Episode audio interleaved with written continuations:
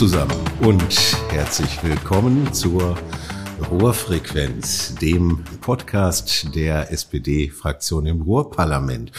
Und so ein bisschen haben wir eine Zweierfolge im Moment. Äh, es ging um den Wasserstoff im Ruhrgebiet schon in unserer letzten Folge. Äh, da habe ich mit Burkhard Drescher gesprochen. Und äh, wer den Burkhard Drescher so ein bisschen kennt und die Folge auch gehört hat, der weiß, der spinnt die ganz großen Visionen. so, der hat die großen Pläne für die Zukunft und für alle. Und äh, daran schließt sich jetzt logischerweise an, dass wir mal mit jemandem sprechen, der das Ganze, der Naturschutz, der äh, eben auch Wasserstoff, der Klima, äh, eben auch praktisch vor Ort macht. Und das sind ja die Themen, die im Moment äh, viel diskutiert werden, wie jemand mal gesagt hat, am Frühstückstisch morgens.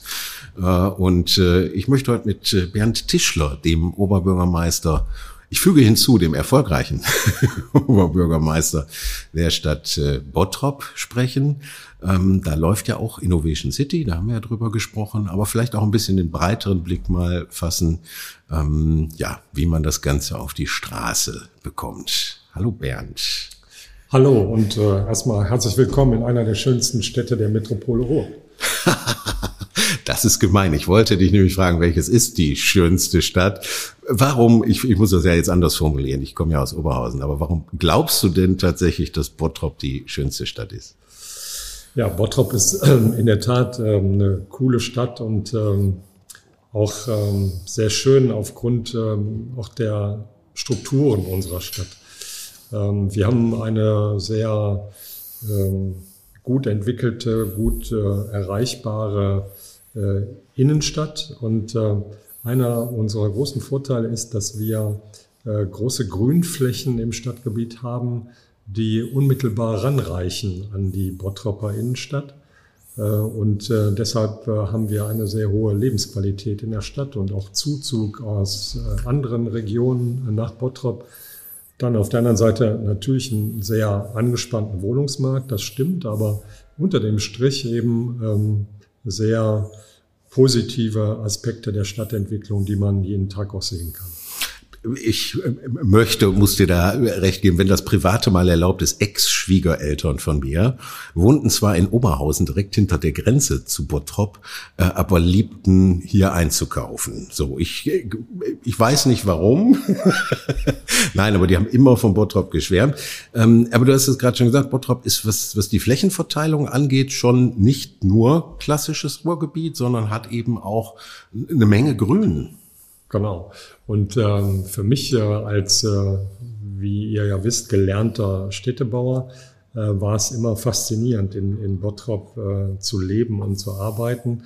Genau deshalb, weil wir eben diese äh, ganz unterschiedlichen Strukturen im Stadtgebiet haben. Wir haben also auf der einen Seite klassisches Ruhrgebiet, wie man es äh, sich vorstellt und kennt, eher dann im Bottropper Süden. Aber wir haben ähm, wunderbare äh, Naturbereiche im Norden der Stadt, Stichwort Kircheller Heide, mhm. die großen äh, landwirtschaftlichen Flächen in Kirchhellen und in Feldhausen und eben als besonderes Merkmal, und das haben wir aber äh, über all die Jahre in der Stadtentwicklung auch so bewusst weiterentwickelt, dass wir eben die Grünzüge bis hin in die Innenstadt, in die Industriebereiche hineingezogen haben und dadurch äh, neue Parks geschaffen haben, neue Grünverbindungen geschaffen haben, die eben aus dem verdichteten Bottrop hin zum grüneren, mhm. äh, ähm, weniger dicht besiedelten Bottrop geschaffen haben. Und das ist, glaube ich, eine, eine kluge Stadtentwicklungsstrategie. Glaubst du, das führt dazu, dass in Bottrop die Akzeptanz äh, für, für Naturschutzthemen, für Umweltthemen auch höher ist? Ich glaube, das hängt damit zusammen, weil wir eben in der Tat äh, entschieden haben, schon vor vielen Jahren, dass wir so gut wie ähm, keine neuen Naturbereiche mehr für Flächenentwicklung in Anspruch nehmen, sondern wir entwickeln gerade unsere Flächen in erster Linie äh, in der Tat auf äh, äh, reaktivierten Bergbaustandorten. Da haben wir, wie ihr alle wisst, ja eine ganze Reihe von, äh, Stichwort Freiheit Emscher, aber auch eben andere große Bergbauareale, die jetzt frei werden. Mhm. Und die nutzen wir eben auch ganz bewusst ähm, nicht nur für die ähm, Ansiedlung und Entwicklung neuer äh, Arbeitsplätze, sondern eben auch für ähm, mal, freiraumspezifische städtebauliche Verbesserungen durch Grün und durch Parkanlagen und durch andere Entwicklungen. Also ich will auch noch mal hinzufügen, da oben ist ja wirklich eine andere Welt. Wir waren, äh, ich weiß nicht, ob du das weißt, mit einem Podcast in der Öftermark äh, und haben mal geschaut, was der Revierförster da so treibt. Das ist ja, und das hat er zu Recht ja auch gesagt, das ist landschaftlich so schön, da kann man Urlaub machen. Genau, also. genau. Und das, der, der läuft ja auch immer in der Kicherlei da rum, der besagte mhm. Revierförster, also ist der auch auf dem Bottrop. Und ähm, wenn man äh, sich mal auf die äh, Franz-Haniel-Halde ähm, äh, stellt und eben sich den Naturbereich der Heide und der dazugehörenden Wälder anguckt, dann äh, hat man auch sofort dieses Urlaubsfeeling. Äh, nicht erst, wenn man äh, um den Heidesee spazieren geht, sondern eben auch allein mit diesem wunderschönen Blick von oben. Jetzt kommen wir aber mal weg von der Idylle mhm. zu der, zu dem anderen Teil der Stadt, zu ja. dem, was, was ja auch, glaube ich, die meisten mit Ruhrgebiet verbinden. Relativ enge Bebauung, äh, wilde Bebauung, ähm, und, und vielleicht auch zu den, zu den, zu den Ängsten. Wie ist hier die Verteilung, was, was Einfamilienhäuser angeht, Mehrfamilienhäuser? Ähm, also wir haben, glaube ich, so jetzt so aus dem Bauch geschätzt ähm, in etwa so halbe halbe. Mhm. Äh, wir haben äh, durchaus auch äh, verdichtete 50er Jahre Baustrukturen natürlich, aber wir haben ja große Gartenstadtsiedlungen, die die ähm, Bergbaugesellschaften errichtet haben, die wir alle mit Denkmalbereichssatzungen und Erhaltungssatzungen überzogen haben, weil wir eben diesen städtebaulichen Wert der Gartenstadtentwicklung äh, in Bottrop mhm. schützen wollten. Ähm, das hat am Anfang auch zu einigen Stirnrunzeln geführt, aber jetzt gerade macht es sich äh, sehr bemerkbar, weil das eben sehr nachgefragte Wohnformen sind. Ihr wisst, die ähm, Gartenstadtsiedlung mit großem Gärten, an den mhm. äh, einheitlichen Baustrukturen. Das ist schon eine Qualität des Ruhrgebietes und mhm. hier besonders in Bottrop. Und ähm, deshalb äh, haben wir da ähm, diese städtebaulichen Strukturen auch konsequent geschützt. Mhm. Jetzt äh, hat in der letzten Folge äh, der Burkhard Drescher halt sehr ausführlich erklärt, ähm, dass äh, man den Menschen ja nur Ängste nehmen kann, ähm, wenn sie auch den Vorteil sehen in dem, was sie tun. Eigentlich ein sehr einfaches Rezept.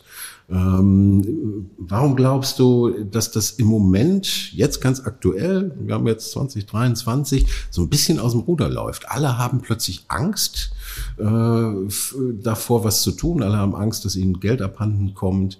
Ähm, was, was glaubst du? Weil, weil ich finde es manchmal, dass ich denke, ja gut, jetzt äh, im, im letzten Jahr standen wir ja, wenn man, äh, wenn man die Leute so gehört hat, kurz vorm Weltuntergang. Mhm. So, und die Lage ist nicht gut, das will ich ja gar nicht sagen, aber bis zum Weltuntergang dauert es schon noch ein bisschen.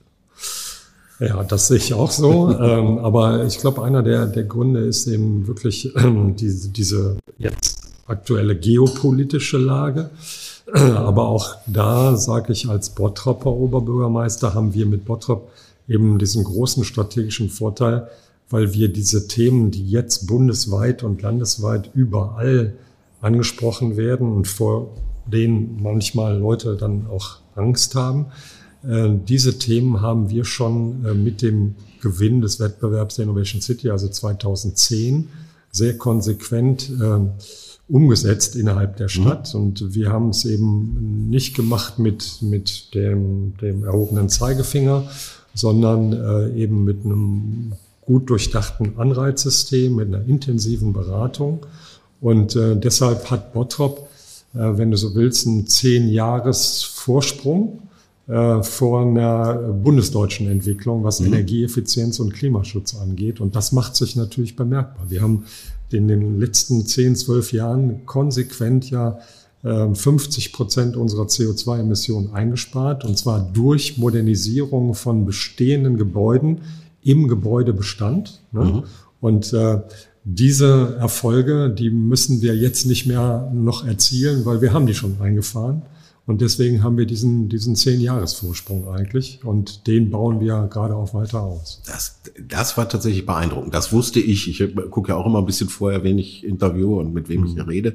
Das, das fand ich schon Knüller. Aber vor zehn Jahren, du hast es gerade gesagt, Wettbewerb, wie kam es überhaupt dazu, äh, dass ihr das hier eingeführt habt? Ähm, also manchmal ist es, glaube ich, ein Vorteil, wenn ein Oberbürgermeister aus der äh, Stadtplanungsrichtung kommt weil ähm, ich ja vorher Baudezernent und vorher Planungsamtsleiter in der Stadt war und wir eigentlich schon vor langer Zeit überlegt haben, was passiert eigentlich, wenn der große Arbeitgeber, nämlich der Bergbau, auch in Bottrop ja mit 5000 Kumpels in seiner Hochzeit, wenn der irgendwie in Straucheln kommt und wenn der nicht mehr da ist. Und deswegen haben wir eigentlich weit vor der Jahrtausendwende ähm, äh, schon ähm, uns auf unsere Stärken besonnen. Was sind unsere Stärken? Der Umgang mit Energie. Mhm. Früher eben die Kohle, heute die Themen Energieeffizienz und, und Klimaschutz.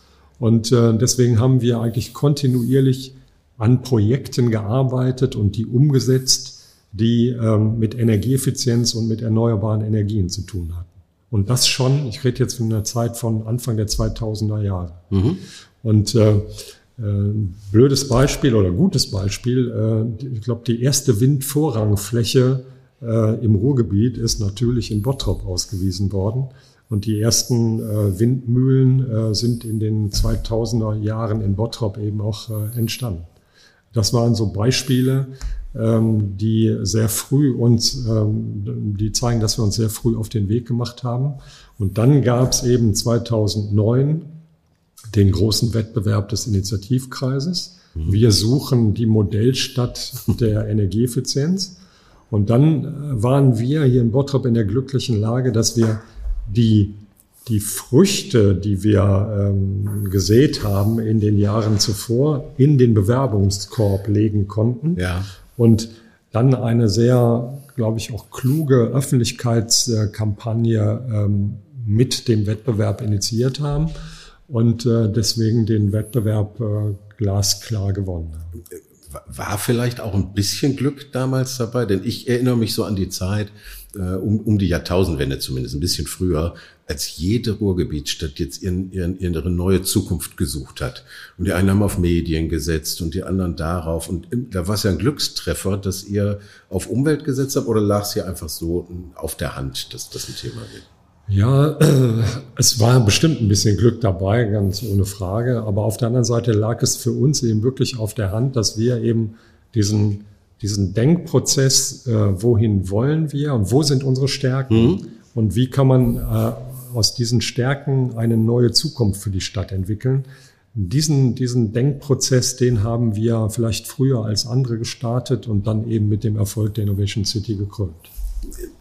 Heute ist das in aller Munde. Ne? Also äh, gerade die letzten fünf, sechs Jahre reden wir äh, nur noch über Klimaschutz. So ja. ist ja das große Thema.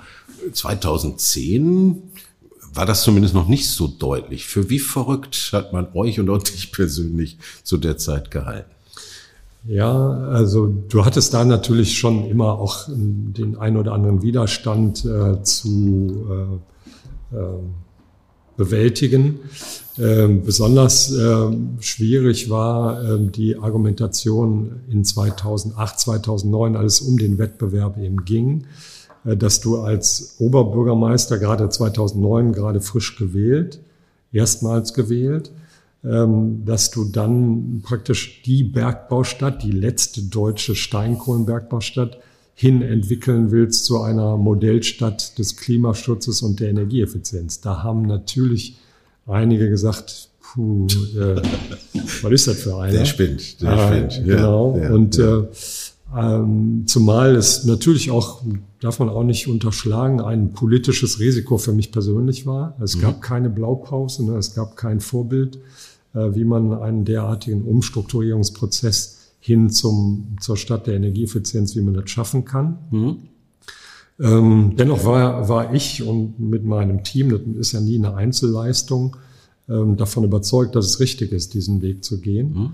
Und ähm, ja, im Nachhinein ähm, gibt uns der Erfolg wirklich recht. Wie hast du, also dein Team ist ja auch von dir zusammengestellt und äh, hat offensichtlich ja gut funktioniert, aber wie war's, war das auch in den Parteien zu verankern? Ähm, wir wissen alle, wie, wenn man in die Unbilden der Parteien hinabsteigt, hm. wie schwierig es ist, da Entscheidungen herbeizuführen. Aber da war man hier auch offen genug und hat gesagt, wir, wir machen das. Ja, ähm, die, der ich nenne das mal den, den Bottropper Weg, den es äh, in der politischen äh, Zusammenarbeit gibt, der ist äh, meistens sehr hilfreich. Es gibt ein mehr oder weniger unausgesprochenes und ungeschriebenes Gesetz hier in der Stadt, dass bei den großen Stadtentwicklungsthemen es oft einen Konsens über Parteigrenzen hinaus gibt. Ja. Und den haben wir auch in diesem für die Stadt so wichtigen Umstrukturierungsthemen ähm, gefunden, gesucht und gefunden. Und da hat die SPD natürlich äh, ordentlich mitgeholfen. Aber man darf auch nicht verschweigen, auch die anderen politischen äh, Parteien, die demokratischen, haben da alle gut mitgemacht. Und äh, insofern war es eine große Konsensleistung dieser, dieser Stadtgesellschaft, sich auf diesen Weg zu machen mhm. und äh, eben ja eine, einen, einen neuen Weg von der Bergbaustadt hin zur Modellstadt äh, zu gehen. Hm, dieser, dieser Bottropper Weg ist ja, glaube ich, ein Weg, den man in vielen Ruhrgebietsstädten sieht, dass die ganz großen, entscheidenden Dinge schon ja. große Mehrheiten zumindest äh, finden. Und das ist auch gut so. Ähm, wo man ein bisschen Fragezeichen über dem Kopf hat, ähm, wie kann man den Weg, den du da skizziert hast, vielleicht auch auf die Region übertragen? Wie, da sehe ich tatsächlich an manchen Punkten noch Hemmnisse. Und ich glaube, wenn wir das weiter betreiben wollen oder dann eben auch in Zukunft äh, Wasserstoffmetropole äh, werden wollen, das, das geht doch eigentlich nur gemeinsam. Wie, wie schaffen wir das? Oder siehst, siehst du das schwarz? Also, wir machen Bottrop und die Grenzen werden hochgefahren. Nee, nee, ganz im Gegenteil. Äh, ich, wir können uns in Bottrop, äh, ja, kannst du dir vorstellen, gerade im Moment äh, überhaupt nicht retten vor äh, Anfragen, mhm. äh, sowohl national als auch international, weil eben diese, diese Themen Energieeffizienz und Klimaschutz ja weltweite Themen sind. Ja. Und alle äh, fasziniert dieser Bottropper Weg, äh, letzte Kohlestadt hin zur Modellstadt. Ne? Und alle fragen, wie habt ihr das gemacht, ohne dass die Lichter ausgehen? Mhm. ohne dass äh, die Arbeitslosenquote nach oben schnellt. Ne, wenn du mal guckst auf die Bottropper Zahlen, wir haben äh, eine der niedrigsten Arbeitslosenquoten in der ganzen Metropole. Ähm, trotz dieses, dieser oder wahrscheinlich wegen dieser Entwicklung, die wir ja. organisiert haben. Also insofern ähm, glaube ich, ähm, ist das kein Bottropper-Thema, sondern man kann es auch regional denken. Man kann es, wenn es in Bottrop funktioniert, funktioniert es auch in jeder Stadt. Man muss es eben nur organisieren. Wir haben die Blaupause geschrieben. Wir wissen, wie es geht. Wir kennen die Mechanismen, an denen man drehen muss, um eben eine Stadt oder eine Region in eine ähnliche Richtung zu entwickeln. Mhm. Und äh, wenn der politische und gesellschaftliche Wille da ist, das so zu tun, dann äh, kann man Ärmel hochkrempeln und anfangen und dann wird man das auch schaffen bin ich sofort mit dabei. Und, und ich hoffe, dass wir als, als Urparlament, das sicher auch, ich sage das gerne auch in jedem dieser Podcasts, dass sie auch vor zwei Jahren, sagen wir mal, neu aufgestellt hat. Unsere Fraktion hat sich ja auch neu aufgestellt. Mhm. Ähm, und wir haben größere Wünsche für die Zukunft. So. Und wir wollen Dinge auch ändern und, und, und anpacken und eben auch mit, mit, mit Leuten wie dir und, und die ja da auch seit Jahren mit gutem Beispiel vorangehen. Ähm, wie siehst du da die Chancen? Wir haben natürlich diese Riesenplayer, also mit Verlaub, Bottrop ist nicht die größte Stadt im Ruhrgebiet. Wir haben diese Riesenplayer, Beispiel Dortmund, Essen, Bochum, Duisburg, wir kennen sie alle. Ähm, wie kriegen wir die noch ein bisschen enger zusammen? Kann die Industrie da helfen? Ist die vielleicht so ein, so ein Anknüpfungspunkt, weil die wollen auch Geld verdienen? So, oder äh, Überzeugungsarbeit? Wie, wie kriegen wir das Ruhrgebiet enger zusammen? Ja, ich glaube, es ist ein, ein Strauß von äh, Maßnahmen, die man, die man äh, angehen muss und die wir ja auch angehen. Ähm, wenn ich jetzt mal von der administrativen Ebene beginne, dann hast du natürlich das äh, die Verbandsversammlung, also das Ruhrparlament äh, zu Recht äh, an, an erster Stelle mitgenannt, aber eben auch der Kommunalrat, also der Zusammenschluss der Oberbürgermeister und Landräte, die sich eben regelmäßig an den Themen treffen. Du darfst nicht die Wirtschaft äh, außen vor lassen und die Wissenschaft. Wirtschaft zum Beispiel vertreten durch den Initiativkreis Ruhr. Mhm. Ähm, äh, die Wissenschaft mit den Hochschulen, äh, äh, mit der Hochschullandschaft in, im Ruhrgebiet.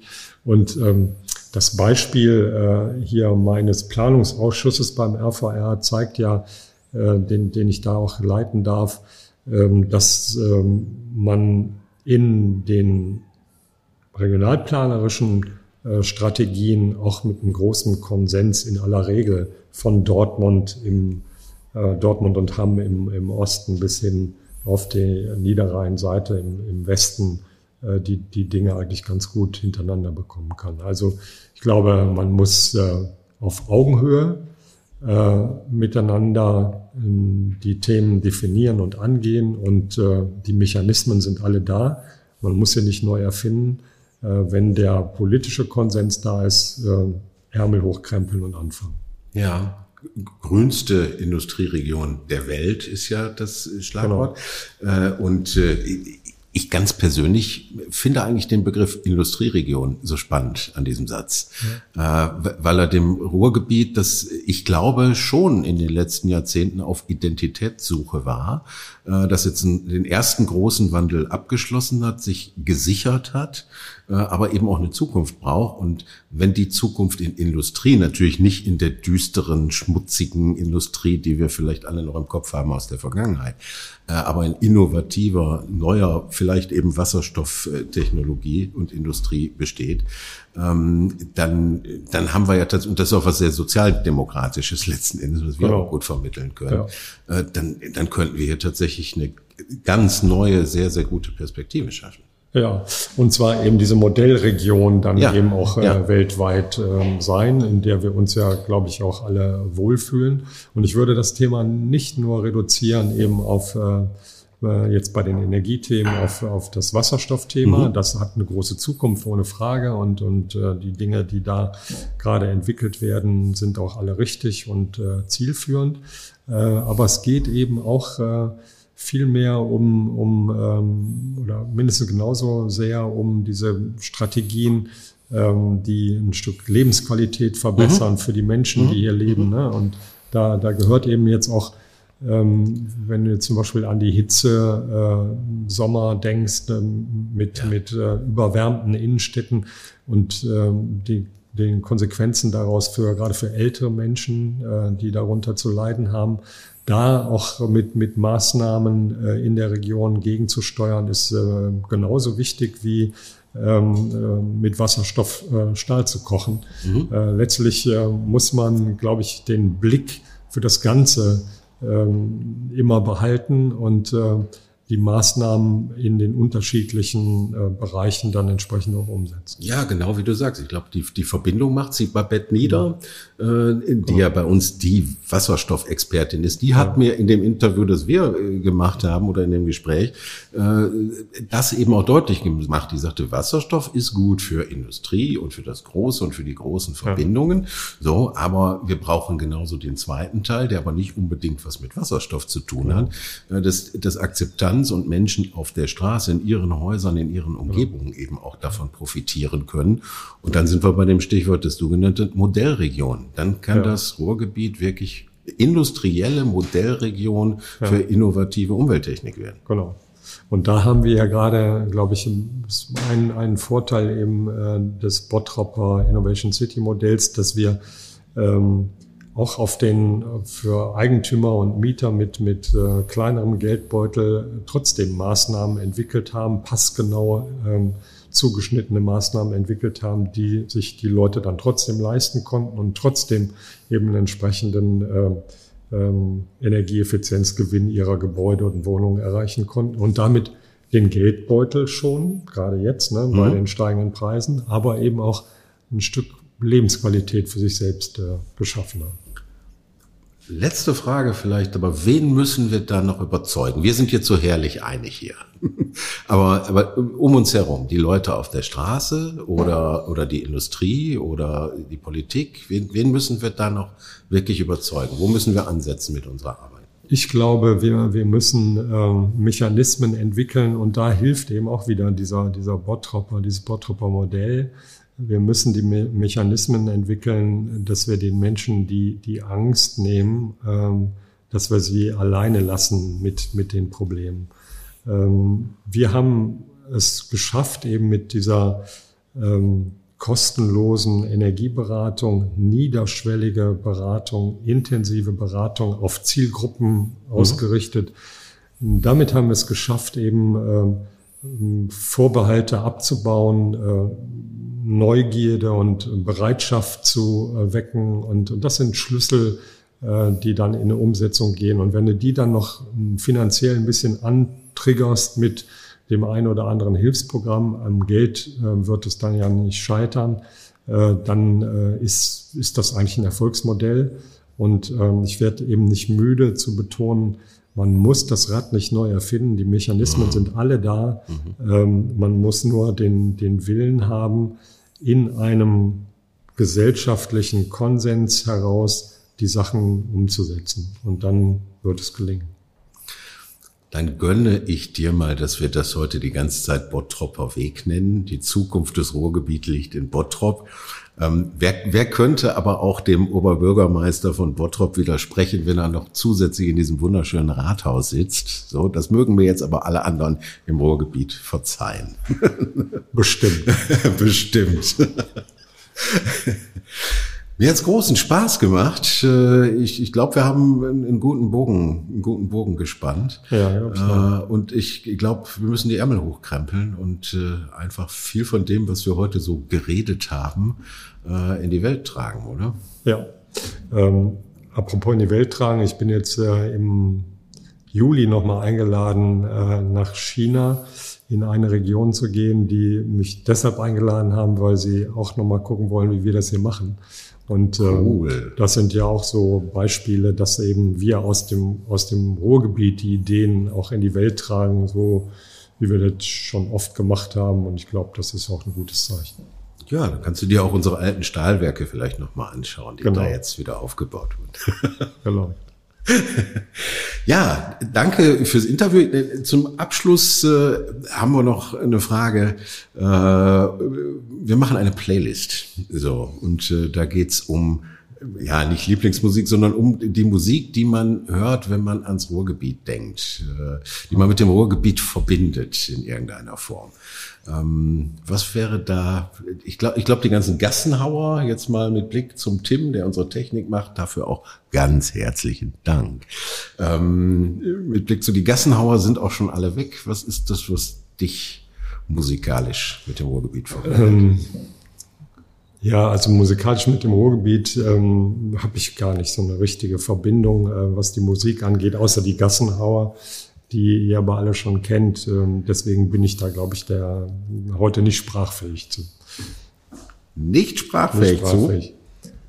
zu? Ähm, mein ähm, mein äh, Febel ist so ein bisschen, äh, dass ich so ähm, sehr oft äh, in Frankreich bin und äh, ja ähm, auch ein bisschen nebenher ein bisschen Französisch lerne. Dazu gehört dann auch natürlich französische Hits äh, mitzuhören.